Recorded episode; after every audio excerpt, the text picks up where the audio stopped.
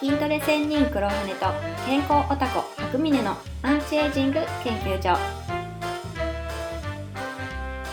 プライベートジムトレーナーの黒羽とヘルスケアショップサイトマネージャー白峰による美容健康アンチエイジングの情報番組です。コーヒーは体にいいのか悪いのか。まあカフェインの付き合い方についてね。でいいのか悪いのかっていうのは一概には言えないんですよ。今言ったみたいにね。メリットもデメリットもあるからね。うんうん。うん。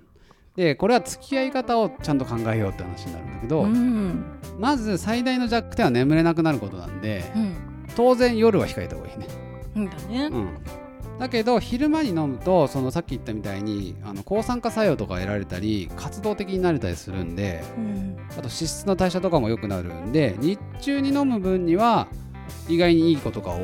うんうんだからあのーまあね回答としてはすごくつまらないんだけど カフェインが体に良いか悪いかっていうのは飲むタイミングと量によるってことです、うんそうかそうか。うん、でそのタイミングっていうのは今言ったじゃないですか、うんうん。昼間がいいね。うん、じゃあ量はどうなのって話がそうだね。あるんだけど。だってカフェイン飲みすぎて死んだ人もいるからそう飲みすぎやばいよね。うん。やばいよね。なんだっけ？何で飲みすぎて死んだんですよえっ、とレッドブルだっけ？そうレッドブルでですよね。ーあとね昔リポビタン D かな？うん。を飲みすぎて友達のおばあちゃん亡くなったりとかしてましたし、まあ、それ完全にカフェイン、あリポビタン D はどうだか忘れちゃったけど、うん。やっぱ致死量があるんですよね。あるねカフェインは、うん、相当飲んだねでもね。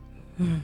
カフェインってのはちゃんと摂取量っていうのが一応あるので基準みたいなのうんで、えーまあね検索すればすぐ出てくることだけど一応言っとくとこのここでもね。うん。おおむね成人で1日 350mg 子供はその半分ぐらいと言われてます。上限だね。摂取上限、うん。うん、350であのコーヒー抽出したあのコーヒーあるじゃないですか、うん。あのうん、それ大体60ぐらい入って。ドリップコーヒー？ドリップコーヒーか、うそうそうそう。ん。缶コーヒーはもっと多くて倍ぐらい入ってるみたいね。120紅茶が30うん。ウーロン茶で20うん全茶20これ意外にちょっとびっくりしたけど玉露が160うんうん。よく多いんだよね。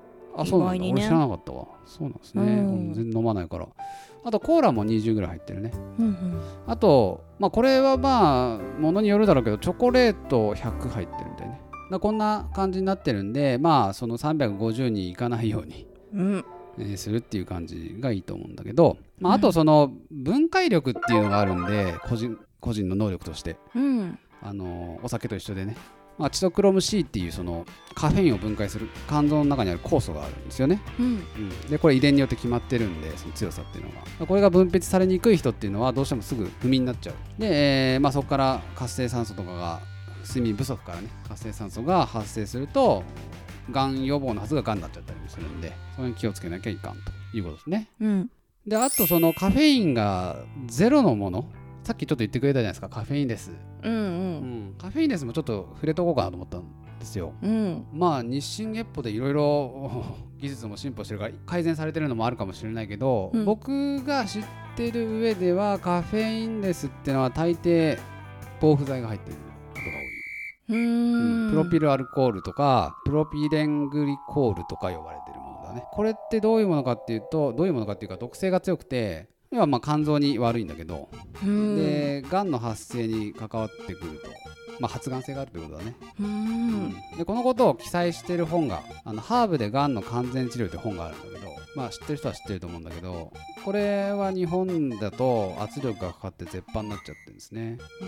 これうちにある本なんだけど結構いい本なんだけどね。なかなかあーこういうこと言っちゃってるんでね遠慮なくね。でこのプロピルアルコールとかってあの精米改良剤にも使われてるんですよ。うん。ちょっと余談になっちゃうけどね。古くなった米とかそれ古米ですよね。うん。が割れてロスするのをこう防いだりできるっていうのかな、うん。で古米特有の酸化した匂いとかをごまかして甘みをつけてで新米みたいな光沢感を出せるんですよね。うん。だから外食とかコンビニのご飯って多分中国産の米古米にこれ使使われてるんですよ清涼あ精米改良剤。うんうんコンビニのおにぎりってめっちゃ光ってるじゃないですか、カテカテで美味しいんだよねテカテカだよねすごく美味しそうに見えます、ううん。ん。だからそれはもうこういうのが使われてるってこと。だからうん。うん。まあまあちょっと話がずれちゃったけど。まあそういう毒性のあるものが使われることがあるんでカフェインですわね。うん。だったらカフェインある方がいいかもしれないねっていう話がそうだありね。まあもちろんこういう情報今情報のそのなんとかなスピードがすごいから、うん。だんだん防腐剤入ったねカフェインですとかいろいろなものが出てくると思うけど、うんうん。うんまあ、古いものはそういうのが残っていくでしょう、はい。まあ、今回のテーマとしてはカフェインは体にいいのか悪いのか？うん。の答えはまあさっき言った通り飲むタイミングと量によるよっていう話。えーなんだけど、うん。まあ、最後にちょっとこのいいのか悪いのかみたいな話について、うんえー言ってちょっと終わろうかと思うんだけど。健康情報って本当に費用ごとにどんどん複雑になっててうん。例えば玄米とかもいい面もあればもう悪い面とかもいろいろ言われるようになってると思うんですよね。うんうん牛乳とかもそうだし抗酸化物質とかオメガ3の話とかいい面もあればやっぱ悪い面あるわけですよ。うんうん絶対に、でこれはいいこれは悪いみたいな。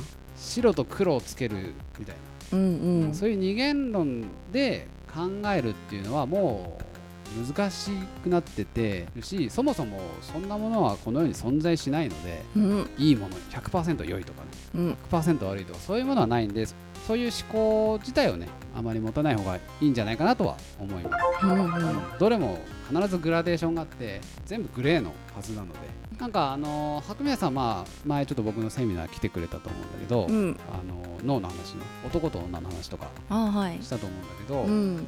男と女ってものすごい曖昧だっていうあそこで話を、あーあれも面白かったですね。うん。あのどこから男でどこから女っていうのは実はわからない。うんいろいろちゃんと細かく見ていくとねうん。だったしまあちょっとそれをここで言うのは難しいけど例えば生と死っていうのもすごく曖昧なもので、うん。生きてるものがいきなり死ぬっていうことはないなくて、うん。生と死の間には例えばウイルスとかみたいな生物なんだか生物じゃないんだか分かんないような状態っていうのは絶対あるんでね、うそういうんふうに移行していくんでうん。絶対にグラデーションというのは存在する。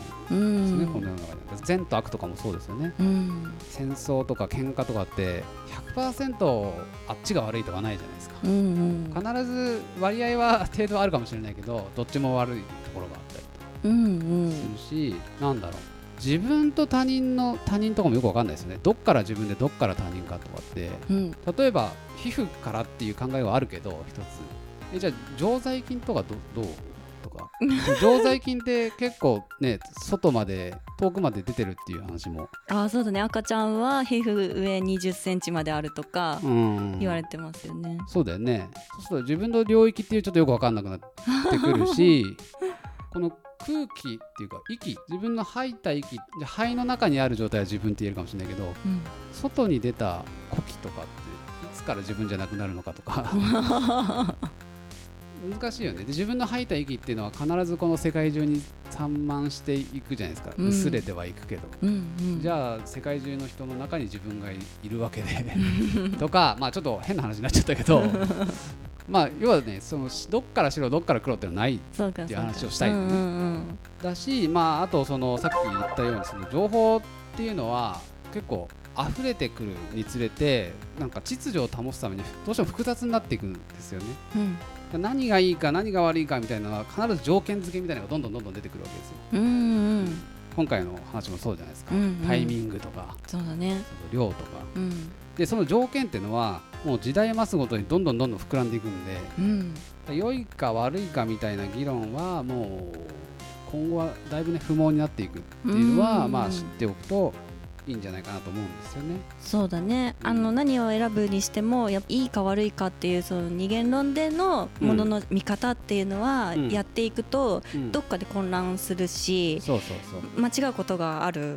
あのいろんな角度からものを見るような、そういう視点を持ってほしいっていうことですよね。そうそうそうそうそう、うん。